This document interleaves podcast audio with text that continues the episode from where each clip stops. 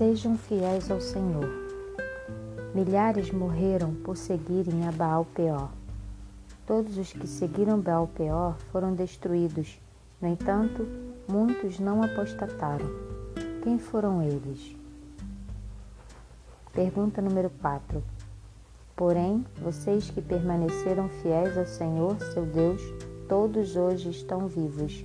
Deuteronômio 4, 4. Qual é a diferença entre aqueles que caíram em pecado e os que não o fizeram?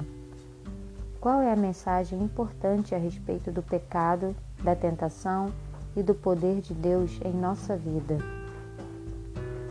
Observe o contraste entre a palavra todos nesse verso e no verso anterior. Todos os que seguiram Baal Peor foram destruídos, mas os que permaneceram fiéis ao Senhor estavam vivos. Não havia meio termo naquela época e agora também não existe. Somos a favor ou contra Jesus.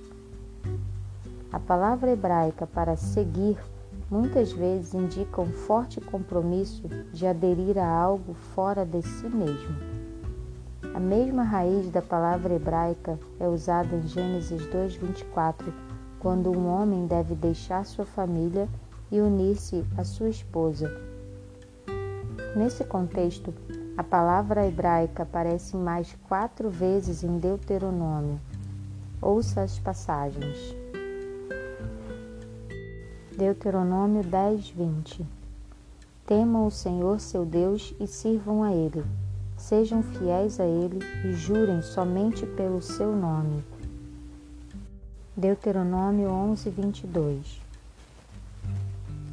Porque se de vocês de fato guardarem todos estes mandamentos que lhes ordeno, amando o Senhor, o Deus de vocês, andando em todos os seus caminhos e sendo fiéis a Ele.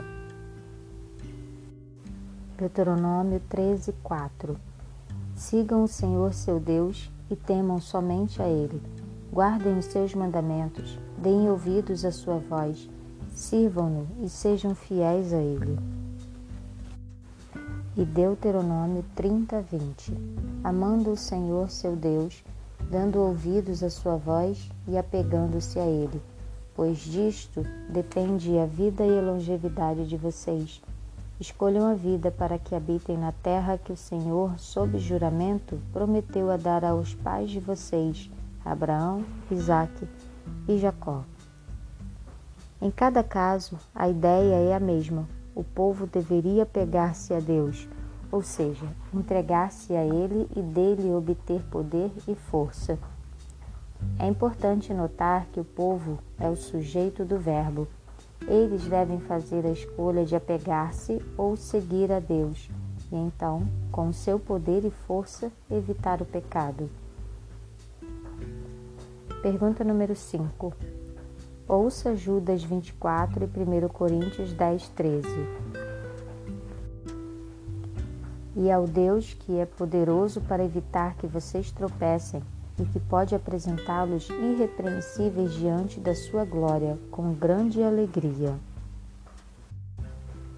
Não sobreveio a vocês nenhuma tentação que não fosse humana, mas Deus é fiel e não permitirá que vocês sejam tentados além do que podem suportar.